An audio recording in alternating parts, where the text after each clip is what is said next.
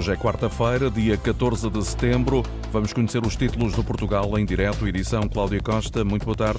Ora viva, muito boa tarde. Vamos estar já a seguir na freguesia de Sameiro, em Manteigas, depois das enxurradas de ontem. Hoje continuam os trabalhos de limpeza e remoção de destroços. Há muito trabalho para fazer na aldeia, muitos prejuízos para contabilizar, pessoas desoladas, como testemunhou a reportagem do Portugal em direto. Em adiante, vamos também estar em Ourém, no distrito de Santarém, que este verão lutou contra dois grandes incêndios, em julho e agosto. O levantamento feito aponta para cerca de 6 milhões de prejuízos. As medidas de apoio para ajudar a minimizar os danos causados pelos incêndios no país devem ser apresentadas amanhã pelo Governo, algo que os autarcas aguardam com muita expectativa. A jornalista Carolina Ferreira está com o Presidente da Câmara, um elemento da Quercos, e temos também reportagem com os agricultores e com uma associação que faz a gestão do território florestal em Lourém. A Antena 1 está em simultâneo com a Antena 1 Madeira, Antena 1 Açores e RDP Internacional. Vamos então dar início ao Portugal em direto. A edição é de Cláudia Costa. 24 horas depois, não há mãos a medir no Conselho de Manteigas, na aldeia de Sameiro. Limpa-se tudo o que a enxurrada levou por água abaixo e foi muito. Casas, carros, estabelecimentos comerciais, culturas agrícolas, várias estruturas. Os estragos são grandes, a contabilização dos prejuízos, essa ainda não foi feita. O repórter Jorge Esteves está na freguesia, junto da população que ainda a acordar do pesadelo, deita mãos à cabeça, mas também à obra. Este é ainda um dia de muito trabalho, de muitas tentativas para repor a normalidade possível naquilo que foi esta tragédia que se abateu sobre a aldeia do Sameiro. Já passa mais de 24 horas que de facto se viu vítima destas enxurradas destruidoras. A água que veio encosta abaixo por esta ribeira e agora todo este trabalho com muitos voluntários aí uh, juntos, muitos bombeiros, muitos operacionais que estão no terreno. A dona Alice Duarte foi uma das prejudicadas, tem aqui o mini mercado tudo, e de facto tudo. aqui foi tudo invadido. Tudo, não, tenho, não, não aproveitei nada. Alguma coisa que aproveitei, porque uh, tudo o embalamento ficou tudo ali aterrado. É pouco ou nada, foi tudo para o lixo. Uh, não... Mesmo o mobiliário foi afetado tudo? Tudo. Cinco arcas que eu tinha, não fiquei com nenhuma. E está tudo que se veja, que já foram descarregar mais muitos para o ecoponto. E... O que é que vai ser o futuro deste estabelecimento? Não sei, não sei, ainda não pensei. Não sei, não... tenho a agradecer muito uh, ao Sr. Presidente da Câmara, ao Sr. Vereador, que não me tem faltado com nada. Pôs aqui todo o pessoal que tem para fora a trabalhar, sapadores de manteigas, sapadores daqui, uh, à volta de 50 bombeiros, já ontem e hoje. Tenho muito a agradecer que nem mereço tanto, mas graças a Deus tem-me ajudado muito nisso. Uh, o futuro é que de facto está muito incerto agora, não é? Muito, muito. Porque eu tenho tudo. É a garagem, é o comércio e é aquela loja ali que ainda, ainda não começaram com obras. É a água de Malém ao patamar de casa. Está em cima do balcão. Obrigado, olha. Foi tudo, tudo isto por falta de. Deu conta logo durante a madrugada? Não. Como? Deu conta durante a madrugada? Sim, logo. O senhor mora aqui por cima? Ah, sim, e os quartos são no, no andar de cima. Se, uh, saiu logo. Mas aquilo não foi. Não para sair de casa sequer? Nada, nada. Porque se, só tínhamos uma saída por outro quintal e foi com que a GNR e o Sr. Presidente da Câmara conseguiu vir à terraça para ver, porque ninguém conseguiu passar. Ali viu passar troncos e tudo. troncos aí, ai, você nem sabe o que já saiu carradas e na garagem entraram os troncos todos um portão, uma folha do portão não me aparecem, tinha lá os carros todos, boiaram-me aqui dois carros, um ficou preso aqui, nas grades, um Opel Corsa e outro, uma Citroën, um carro. Os carros estarão muito danificados, não? Estão, no trabalho, estão, não trabalha nada. E tinha duas caminhonetes, duas caminhonetes na garagem, também estão arrumadas de rebocado. Neste momento tenho tudo, tudo, tudo e talvez por este, este, este leito devia estar sempre limpo, passa aqui de roda do povo, não é? não, não, passa aqui mesmo a meio, e então eu fui a vítima as queixas de uma vítima aqui na aldeia de Sameiro, mas também atingiu tudo um pouco, até culturas agrícolas aí acima, junto à Ribeira, foi tudo na frente, esta força destruidora das águas que vieram destas enxurradas, com esse tom negro das cinzas dos incêndios, essa falta de sustentação nas encostas deu este resultado. É o começo, dizem alguns, para aquilo que há de vir ainda mais por aí, noutras zonas também do município de Manteigas e da região afetada pelos incêndios no Parque Natural da Serra da Estrela. Há ainda muito para fazer para tentar dar alguma segurança às populações e aos seus bens. E os habitantes da aldeia de Sameiro ainda nem sequer tinham recuperado do fogo deste verão, que consumiu 95% da área florestal da freguesia. Agora têm de limpar e recuperar o que as enxurradas nestas primeiras chuvas de setembro destruíram. Uma inauguração adiada por causa da pandemia, o primeiro-ministro descerrou esta manhã a placa que marca de uma forma simbólica a inauguração da fábrica da Airbus em Portugal. Já está a funcionar há um ano e meio, localiza-se em Santo Tirso emprega cerca de 130 pessoas e produz peças para os aviões do gigante da aviação europeia, Isabel Cunha. Até ao final deste ano, a Airbus espera empregar mais 20 a 30 trabalhadores na fábrica de Santo Tirso. Abriu em meados de 2020, produz painéis para a cabeça dos aviões A320 e A350. Para o presidente da Câmara de Santo Tirso, Alberto Costa, este investimento é estratégico para o Conselho. O investimento que a Airbus está a fazer em Santo Tirso não representa apenas uma oportunidade de trabalho, é também uma oportunidade de qualificação e especialização num setor com um grande potencial de crescimento. Ou seja, o investimento da Airbus é estratégico também pelo seu potencial reprodutivo. Hoje trabalham aqui cerca de 130 trabalhadores, um quarto dos quais residentes em Santo Tirso. Mas o objetivo da empresa é duplicar o número de trabalhadores nos próximos anos. Por isso, Santo Tirso quer ir mais longe na formação de trabalhadores especializados nesta área. Temos mesmo a ambição de criar um polo de aeronáutica no nosso município, em parceria com as universidades, os politécnicos e o Sem Fim, o Centro de Formação Profissional da Indústria da Metalúrgica e Metalomecânica, com quem cujos parceiros já temos protocolo assinado. Quero por isso reafirmar aos responsáveis pela Airbus aqui presentes que o nosso município está comprometido com o objetivo de criar em Santo Tirso um cluster da indústria aeronáutica. Uma indústria que em Portugal emprega mais de 18 mil pessoas em 90 empresas. 130 postos de trabalho. A fábrica instalada em Santo Tirso produz peças para os aviões da gigante do gigante da aviação europeia. Os guias turísticos dos Açores lançaram um apelo ao governo regional, uma, um pedido em forma de apelo ao governo regional para travar aquilo que dizem ser uma pegada ambiental insustentável, uma pegada humana em crescendo deixada pelos visitantes da Lagoa do Fogo, na ilha de São Miguel, Ana Leal Pereira. Por favor, não pise as plantas nem as flores, uma das frases escritas em cartazes levantados pelas mãos dos guias turísticos que abordavam visitantes na Lagoa do Fogo com uma preocupação. Nós estamos bastante preocupados com a grande pegada humana que já se nota naquela reserva natural. Que as pessoas, infelizmente, não estão bem informadas, vão para zonas onde não deveriam ir, onde estão a danificar a nossa vegetação endémica e nativa. Filipa Martins, vice-presidente da Associação de Guias de Informação Turística dos Açores, dá vários exemplos desta pegada humana. Bastante mais lixo, coisa que antes não acontecia tanto. As pessoas fazem o trilho, mas deixam o lixo em vez de trazê-lo consigo. Vemos que já centenas de várias espécies foram mesmo mortas caminhos já de terra batida, onde antes existia vegetação. Agir é urgente, o alerta é feito ao governo por Filipa Martins. O próprio governo parece não ter uma grande sensibilidade para lidar com aquilo que se passa naquela área. É preciso tomar ação para se poder preservar aquela zona. Zona que, segundo Filipa Martins, deveria ter um vigilante em permanência e a delimitação de trilhos. Uma presença de um vigilante faz grande diferença na forma como os visitantes agem ali. Outra questão é a falta de delimitação do espaço. Bastava ali uma balização de certas zonas, que as pessoas tivessem a noção de que não devem utilizar outros trilhos sem ser aqueles que já são existentes. Preocupações da Agita manifestadas na Lagoa do Fogo, uma de várias ações de sensibilização que os guias esperam levar a cabo também noutras zonas turísticas da região.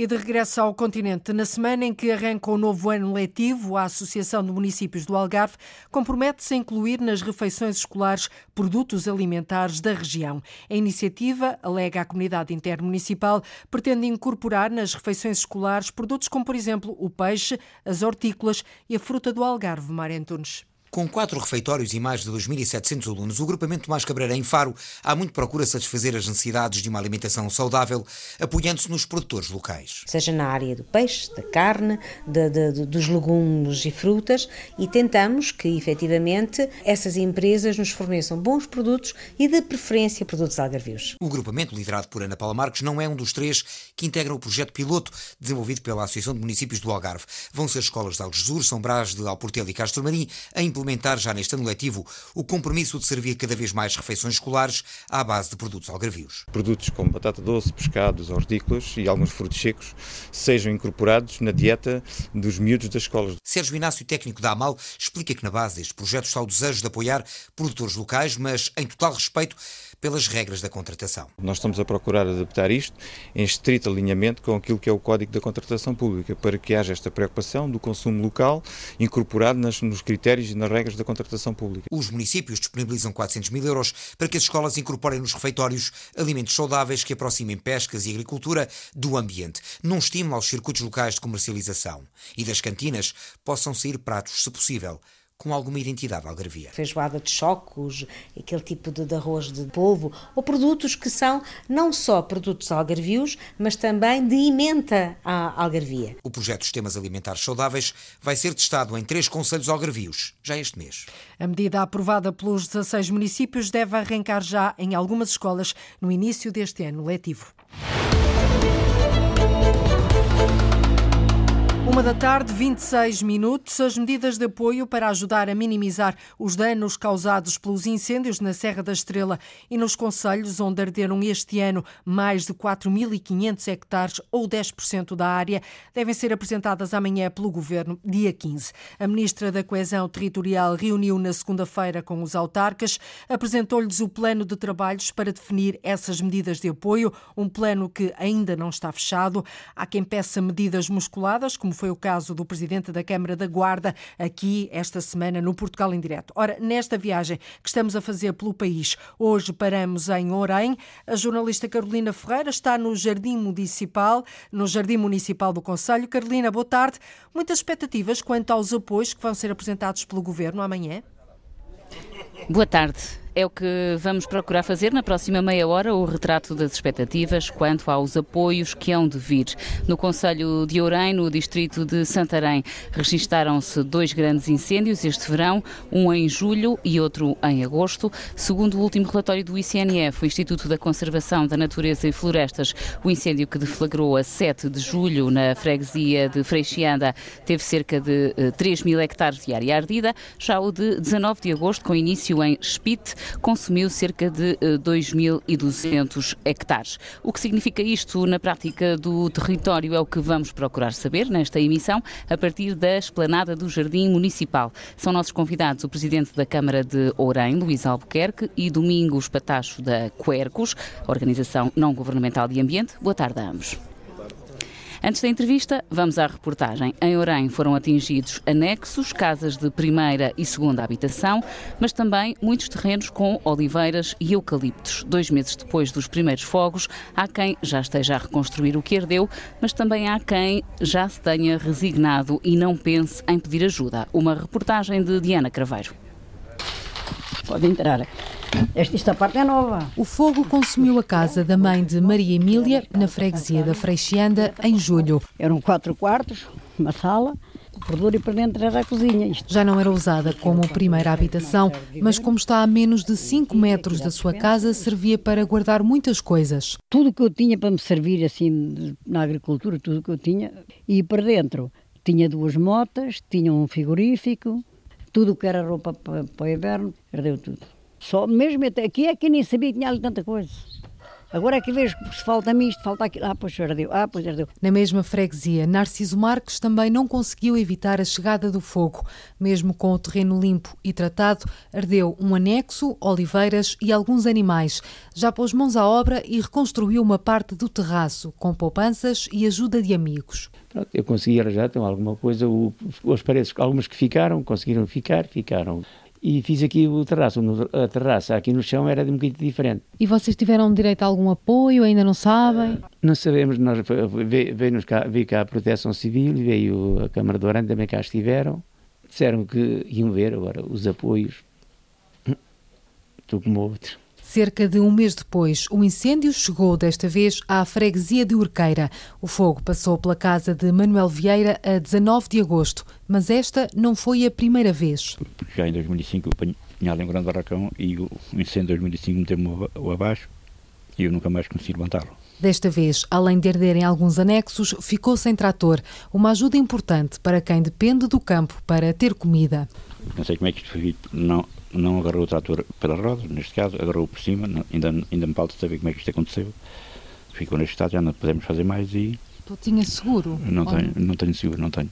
Mas foi a Câmara Dias que me fizesse essa pergunta, não tenho seguro.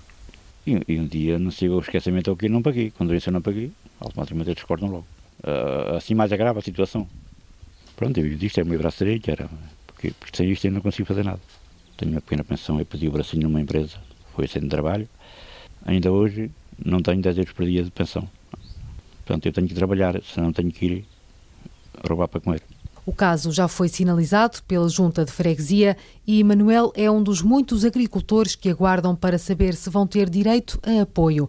Mas há quem não tenha sequer tentado pedir ajuda. Também na freguesia de Urqueira, Américo Padeiro viu o fogo queimar-lhe oliveiras e eucaliptos. Lá atrás foi, foi a vinha e oliveiras.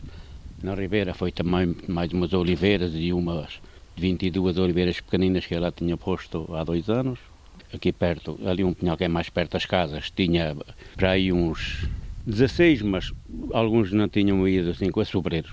Só para ter aquilo mais verde e para, como era assim mais perto das casas, ardeu tudo. Pronto, estava limpo, tinha limpo e abril, mas o vizinho não limpou. Se for a ver os pinhais, eram para aí à volta de 2.600 eucaliptos, com 10 anos. Nada, agora dois, foi da outra vez, não dou nada por eles. Fica balanha para mim, para os colegas, para os amigos. Não lhes compram? Não, não. Não, oferecem, oferecem não vale a pena. Apesar do prejuízo, não vai pedir apoio. Ah, não vale a pena.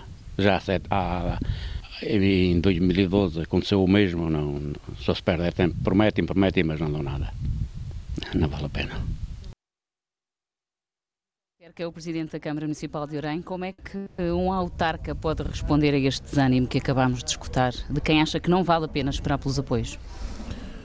Eu acho que hum, aquilo que ouvimos é, retrata bem a realidade daquilo que passamos no Conselho nos três semanas que deflagraram consecutivamente uma série de incêndios com muita intensidade e demonstra também bem uh, o desânimo das pessoas perante todos os bens que tinham e tudo, muitos deles uh, as poupanças de uma vida que foram todas destruídas ou quase todas destruídas por estes incêndios que deflagraram aqui no Conselho de Orem. E como é que se responde agora?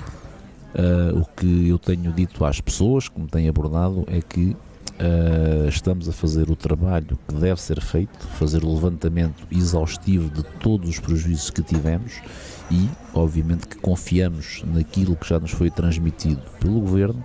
Aguardamos com expectativa aquilo que o Governo irá decidir. Penso que amanhã no Conselho de Ministros haverá novidades sobre isso e eu acho que. Uh, que os prejuízos que foram causados não serão, obviamente, uh, nunca, uh, e por muito que, que existe, e por muitas, muita vontade e por muito apoio que exista, nunca serão totalmente uh, retratados e serão totalmente feitos, mas acho que temos que ter esperança e eu acho que isso vai acontecer, de que muitos dos prejuízos que foram causados por este incêndio, que as pessoas irão ter uh, irão ser ressarcidas de uma parte desses prejuízos. Que... Então, em concreto, o que é que esperam agora do Governo? De que tipo de medidas é que uh, não abrem mão? Olha, eh, nós não abrimos mão, nós, como, como dissemos, fizemos o levantamento exaustivo de todos os prejuízos que uh, ocorreram no Conselho de Orem. A rondar os 6 milhões de euros. De privados esses 6 milhões de euros estamos a falar de privados, sendo que a grande fatia é de um pavilhão de um aviário, um aviário que tem mais de 20 pavilhões e que hum, tem um prejuízo de cerca de 4 milhões de euros, incluindo também os animais que morreram. É, é a grande fatia. Fora isso, há os prejuízos públicos que quando da visita do Sr. Ministro da Administração Interna não estavam ainda totalmente quantificados e por isso não foram apresentados, que tem a ver com estradas, uh, caminhos vicinais, caminhos florestais, uh, sinalética, que estamos a falar de mais de cerca de 5 milhões de euros que temos, que temos agora quantificados e que já foram Uh, junto da CCDR. E obviamente o que nós esperamos é que o Governo possa, a exemplo do que aconteceu em outras ocasiões, nomeadamente em 2017, ter atenção, até porque já vieram técnicos da CCDR, técnicos de outras entidades ao local para aferirem a veracidade destes prejuízos. E eles estão totalmente Uh, são factuais e, portanto, não há qualquer dúvida em relação a isso. E, portanto, o que nós Estamos esperamos... a falar então de um, um, valor global de cerca de 11 milhões de euros.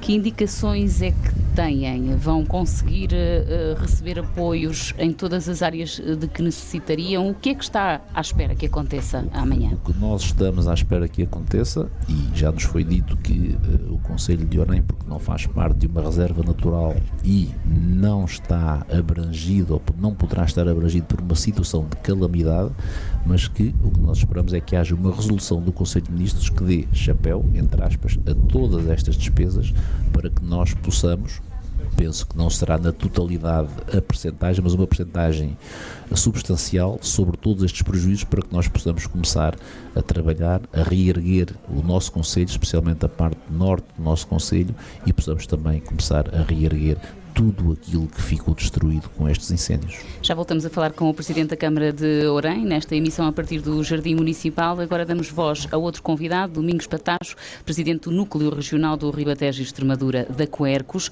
Aqui nesta zona registaram-se diversos incêndios este verão. De que tipo de impacto é que estamos a falar na fauna e na flora? Uhum. Obrigado, professor representante da Coercos, não propriamente Presidente do Núcleo de qualquer das formas. Ah, era a informação que estava disponível Sim, no sítio da internet, está, desatualizada, está portanto. Exatamente. Fica feita a em correção. Relação aos impactos, eles são diversos. A questão é que nas primeiras gerações dos incêndios, os impactos normalmente são muito maiores quando estamos a falar de florestas ou habitats naturais. No caso do Conselho de Orém, em parte do território, estamos a falar de plantações antigas, zonas de pinheiro e de eucalipto quase sem gestão e, portanto, que entram em ciclo de incêndios com alguma frequência e, portanto, os impactos principais da destruição dessas áreas, do arrastamento das cinzas para as linhas de água e com a contaminação das mesmas, e depois também na altura do próprio incêndio do fumo. O fumo, em termos das partículas inaláveis, é um dos problemas que se arrasta uh, dezenas de quilómetros, muitas vezes, ou mais, uh, da própria origem dos fogos. Isso são tudo impactos ambientais logo diretos relacionados com, com o incêndio. Além da própria destruição de todo, todo o ecossistema, com toda a fauna e flora que está associada a esses espaços florestais, são afetados nessa altura.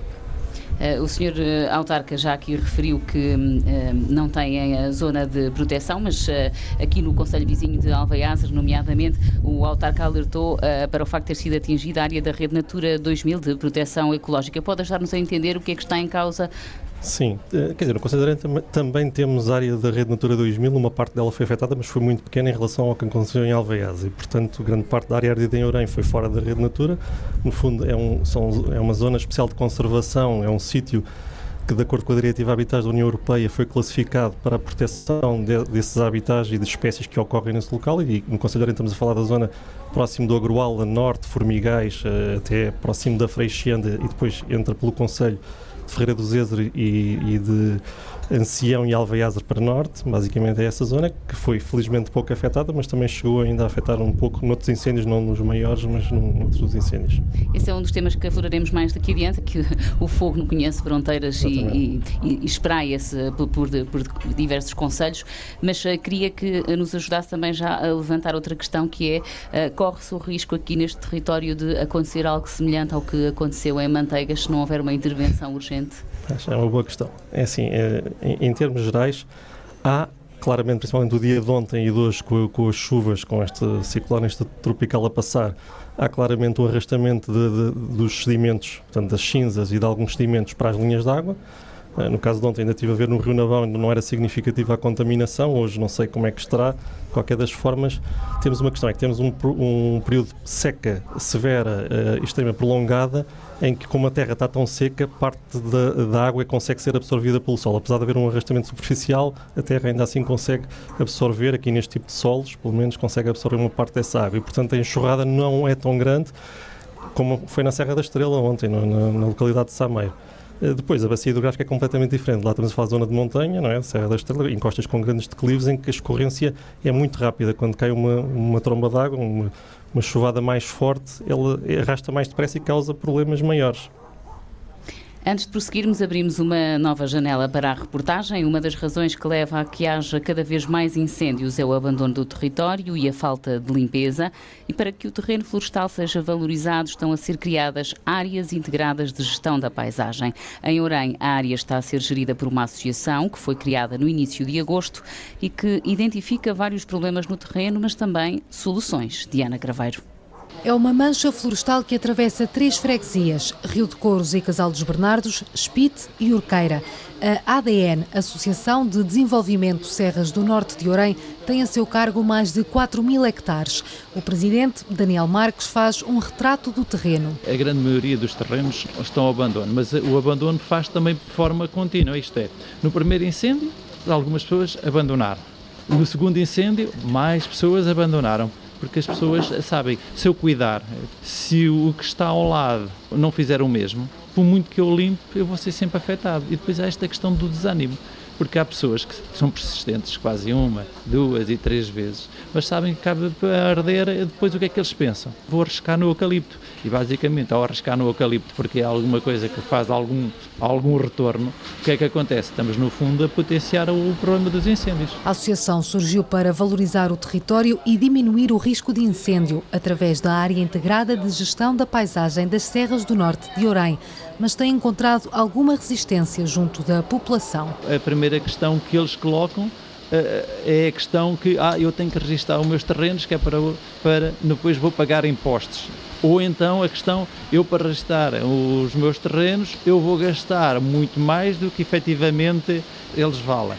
E depois também às vezes aqui a questão, ah, isso é mais uma política e portanto isso são medidas que foram anunciadas e depois isso não passa do, do papel.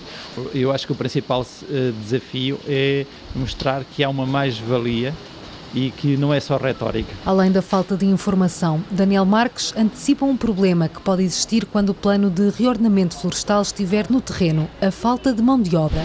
Para fazer pastorícia é preciso haver um pastor. É a questão de se investir, por exemplo, sei lá, no medronheiro que há bocado falei. Depois é preciso ir colher o, os frutos. Portanto, há aqui uma série de, de fatores que têm que passar sempre pela mão de obra. E é, é verdade que há algumas pessoas que, portanto, até podem disponibilizar, mas numa área tão grande, as pessoas a envelhecer, os jovens cada vez mais longe, e quando falo mais longe daqueles locais favorecidos, mas até falo os jovens cada vez mais longe de Portugal. Penso que pode ser um, uma dificuldade. Pronto, nós temos é que ultrapassar as dificuldades. A associação foi constituída em agosto e tem de apresentar um plano de intervenção juntamente com o município até 2024. Retomamos a conversa com o Presidente da Câmara Municipal de Orem, Luís Alquerque. Como é que se convence a população sobre a importância de registar terrenos? É uma boa questão. Uh, efetivamente, o nosso Conselho, esse é um dos grandes problemas que temos no nosso Conselho, que é a falta de cadastro. E, obviamente, não tendo um cadastro, uh, é muito difícil identificar terrenos. Nós, neste momento, temos a decorrer uh, um processo BUP, portanto, o, o cadastro simplificado, onde temos cinco balcões abertos em todo o Conselho. Estão registados cerca de 8 mil terrenos já, uh, de cerca de 70 mil que supomos que temos e que deveriam ser uh, registados, e este registro hoje é gratuito. Uh, as pessoas não estão ainda muito sensibilizadas para esta situação porque, como disse o Daniel nesta reportagem, pensam que vão gastar dinheiro e que, vão ter, uh, e que não vão ter qualquer benefício nessa situação. E, portanto, é aqui mais um apelo que eu deixo para que todas as pessoas possam fazer esse registro do seu terreno, porque um dos objetivos da IGP também é precisamente identificar esses terrenos. E eu acho que uh, as AIGPs, as AIGPs uh, poderão ser uma boa solução, claro que não é a curto prazo, porque tudo isto leva algum tempo a ser feito, mas penso que pode ser uma boa solução. Acredita desde... que trará alterações? Penso que sim, porque uh, estão previstos que as AIGPs tenham fundos comunitários associados a eles mesmos. Nós agora temos que criar a, a, a OIGP, que é as tais, os planos de ação uh, que temos até 2024 para os concluir, para depois então a começar a apresentar candidaturas que prevêem a limpeza dos terrenos e pagar também essa limpeza dos terrenos e depois prevém a reflorestação com espécies que depois possam trazer retorno financeiro às pessoas. Obviamente tudo isto uh, é muito fácil de dizer, as pessoas já ouvem falar nisto há muitos anos, nada tem acontecido e eu tenho a firme esperança de que no futuro isso possa acontecer e que as pessoas possam ser ressarcidas nas despesas que têm com os terrenos, porque esse, na minha opinião, é o principal problema. A pessoa limpa o terreno hoje, para onde vem é necessário limpar outra vez e assim sucessivamente. E vê que ao lado há gente ou porque não estão identificados, ou porque não estão cá, ou porque não sabe de quem são, não limpam e depois acontece aquilo que tem vindo a acontecer. E portanto eu acho que as AIGPs são um instrumento importante que foi criado, saibamos nós utilizá-lo e colocá-lo à disposição das pessoas, porque isso penso que é importante. Dizer também que nós temos uma IGP, como aqui foi referido nesta reportagem que está constituída, mas que tivemos, esta IGP previa ter mais uma freguesia associada, que é a União de Freguesia, que é a freguesia das Matas e Cercal. E que, curiosamente ou não, foi uma das freguesias onde também tivemos incêndios. As entidades entenderam que não reunia condições para integrar esta IGP e o resultado está à vista. Gostaria ainda de lhe fazer uma questão sobre as questão, a, a, problemática de, dos apoios necessários e das medidas que são aguardadas e que já aqui aflorámos. O fogo não conhece uh, fronteiras e, e, pelo menos o incêndio de julho, que começou neste, neste município, estendeu-se a, a, outros uh, conselhos vizinhos. A pergunta é se o contrário também aconteceu e se depois um, eh, os apoios são distribuídos pela área atingida por ocorrência ou se é conselho a conselho. Como é que isso funciona, esse processo? Olha, eu sinceramente não sei, não lhe sei responder. Agora, eu espero que, eh, independentemente de o fogo ter se iniciado em Orem e que depois ter propagado para Alvaiás e para Ferreira dos Zés e para outros conselhos, obviamente todos os conselhos devem ser abrangidos. E eu estou a dizer isso que acho que vai ser assim porque eu já participei numa reunião, porque nós, nós estamos aqui numa, numa região que é fronteira entre a CCDR Centro e a CCDR Lisboa e Val do Tejo. E eu já participei numa reunião promovida pela CCDR, aliás, promovida pelo Sr. Secretário de Estado das Florestas, com os Conselhos do Centro, onde o Conselho de Orem também, embora não pertencendo à CCDR do Centro, também foi convidado a estar presente. E, portanto, penso que é verdade que há, há fronteiras, há locais onde o incêndio começa e onde ele acaba, eh, mas no, no passado também já aconteceu o contrário, portanto, incêndios que vieram de outros Conselhos para o nosso Conselho, e eu acho que essa decisão irá estar devidamente acautelada, nem, nem faz sentido que seja de outra maneira. Muito se fala da estabilização de emergência, principalmente agora que vieram as chuvas e, e aconteceu uh, o que sabemos um, na zona do incêndio da Serra da Estrela. E aqui, já há medidas concretas no terreno?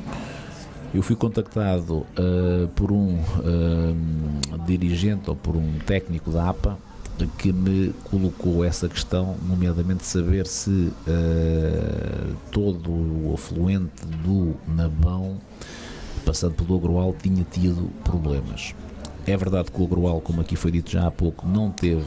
O Agroal, para quem não conhece, é uma praia fluvial que temos no nosso Conselho e que tem uma nascente de água doce. Uh, uh, e que uh, essa zona não foi afetada, mas temos muitas zonas que vão desaguar no Dabão e também pelo, no Agroal, nomeadamente na Freixianda, que foram seriamente afetadas. E, portanto, as, as, as margens do rio, ou as margens da ribeira, neste caso, foram seriamente afetados. E eu acho que esse, esse, esse, esse, esse levantamento já está feito e, portanto, penso que também estará a ser considerado para poder ser recuperado também no futuro. E passo já a bola então a Domingos Patacho, representante da Quercus, eh, na sua ótica, que medidas é que já deviam estar a ser executadas neste território, no pós-incêndio? Pronto, aqui tal como noutros locais, só que depende da severidade do, do, fogo, ou seja, da intensidade com que ele atinge e depois das consequências que tem no, ao nível, nomeadamente, da erosão, eh, as medidas de estabilização de emergência deviam ser as primeiras a fazer logo neste primeiro mês. Eh, é certo que há limitações porque não há tempo para fazer candidaturas ou há orçamento próprio das entidades públicas para o executar e capacidade e operacionais, ou então é muito difícil porque quando elas forem lá, planeadas e executadas, já parte do dano foi efetuado, como é o caso agora das primeiras chuvas. Um, de qualquer das formas, isso tem que ser. Nós não podemos fazer isso em centenas ou milhares de hectares. Não há capacidade em termos de implementação nem de recursos humanos, nem de empresas para executar isso. e por isso tem que selecionar eh, as margens das ribeiras, algumas cabeceiras de linhas de água com declives maiores para tentar, no fundo, é cortar a vegetação, aqueles pinheiros mais finos, tombá-los à curva de nível e deixar no fundo, desses materiais para dificultar e atrasar o arrastamento das águas. Pronto, isso é as medidas que devem ser feitas, só que é muito difícil em áreas grandes uh, conseguir isso. E a mais longo prazo, quais diriam serem os grandes desafios para este território?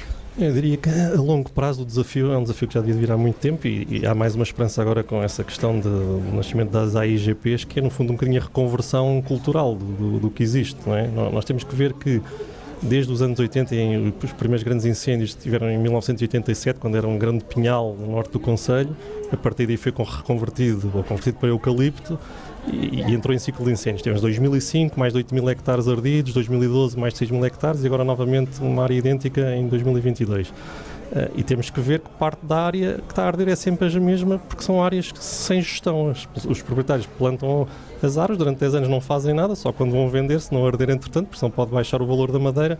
Portanto, não investem na silvicultura, em dar emprego, nos chapadores florestais ou algumas empresas que façam, no fundo, a manutenção dessas áreas. Tenho a sensação que já me está a responder à próxima pergunta que gostaria de okay. fazer, que é porquê que estamos então a assistir a incêndios mais extremos, com mais frequência? Essa será uma das razões? Sim, essa é uma das razões. Obviamente temos que ver duas coisas. Uh, os pinheiros, porque são uma espécie resinosa, uh, é muito combustível, o eucalipto também é bastante combustível e, portanto, são espécies quando não têm gestão, se forem geridas, o problema é sempre menor. Quando não têm gestão, como em grande parte do centro do país e aqui também, Uh, causam problemas. Caso os eucaliptos fazem projeções de focos secundários, os focos são muito rápidos. Eu lembro de ouvir o Presidente da Câmara dizer que numa hora o incêndio fez 6 km, fez 6 km por causa do vento e por causa das projeções dos materiais na, na, na frente do fogo. E, portanto, se estivermos a falar de castanheiros, de carvalhos, de sobrejos, não faz isso com esta dimensão. E o caso que viram agora em, em Manteigas, houve uma parte que não teve combate direto de castanheiros que não arderam e que o fogo chegou lá e parou. E parou porque tinha índices de umidade maiores, portanto a espécie não era muito combustível e o fogo abrandou por ele próprio. Portanto, temos que pensar aqui, seja castanheiros, sobreiros, medronheiros, espécies que possam dar algum retorno. No caso do medronho tem o fruto e pode dar, dar um retorno também para a economia local. Uh, tem mesmo que ser assim, porque se mantivermos o, o, que tem estado até agora, vamos continuar neste ciclo de incêndios por muito tempo e isso é trágico. Os prejuízos são enormes para os agricultores, para os proprietários, para as infraestruturas públicas. Tivemos a, a linha do Norte cortada duas vezes, quer dizer, isto tudo tem, tem consequências muito graves. Dispomos de cerca de um minuto para cada um, para considerações finais. Senhor Presidente da Câmara, qual a sua mensagem em 60 segundos? Olha, é uma mensagem de esperança, é uma mensagem que aqui quero deixar a todos aqueles que sofreram muito com estes incêndios e que uh, tenho a firme esperança de que uh, todos em conjunto, nós, o Governo, as pessoas, os proprietários, consigamos encontrar soluções para o mais rapidamente possível poder ressarcir as pessoas dos prejuízos, dos elevados prejuízos que tivemos e também uma mensagem de esperança do futuro, porque as AIGPs que temos constituída e mais alguma que queremos constituir, até porque uh, as áreas ardidas permitem também constituir mais AIGPs, penso que poderão ser uh, no futuro essenciais e fundamentais para que situações destas, que como também já aqui foi dito, que geralmente acontecem de 8 em 8 anos e nós tínhamos a consciência de que isto poderia infelizmente acontecer no nosso Conselho, possa não se repetir no futuro. E portanto a mensagem final é uma mensagem de de dor perante aquilo que aconteceu, mas de muita esperança que no futuro possamos ter condições para reerguer toda esta grande zona, a zona norte do nosso Conselho, que vive muito à conta da agricultura, da da, da floresta e que é fundamental para todos nós. Domingos Patacho, da Quercos, o que falta dizer num minuto? Em um minuto tem que ser ajustadas as políticas públicas ao nível nacional, ou seja, aproveitar os fundos comunitários da política agrícola comum, ajustá-los, simplificá-los, chegarem ao pequeno proprietário, chegarem às áreas de gestão das zonas de intervenção florestal ou aos AIGPs, eh, para que com isso se consiga fazer gestão e um ordenamento da floresta que não tem sido feito em grande parte até agora. E, portanto, isso é essencial para poder reduzir o risco no futuro de termos grandes incêndios como tem acontecido até agora. Muito obrigada a ambos eh, pela participação nesta emissão a partir do Jardim Municipal de Orem. A coordenação geral foi de Pedro Ribeiro, a edição de Carolina Ferreira, produção e reportagem de Diana Craveiro, cuidados técnicos de Jaime Antunes. E amanhã a jornalista Carolina Ferreira vai estar no Conselho de Ancião, uma vila no distrito de Leiria, isto no dia em que o governo deve apresentar as medidas de apoio para ajudar a minimizar os danos causados pelos fogos. É tudo por hoje. O país, o território, o Portugal em direto volta amanhã à antena, logo a seguir às notícias da uma da tarde. Até amanhã. Então, até amanhã. Termina aqui o Portugal em direto, edição da jornalista Cláudia Costa. Antena 1.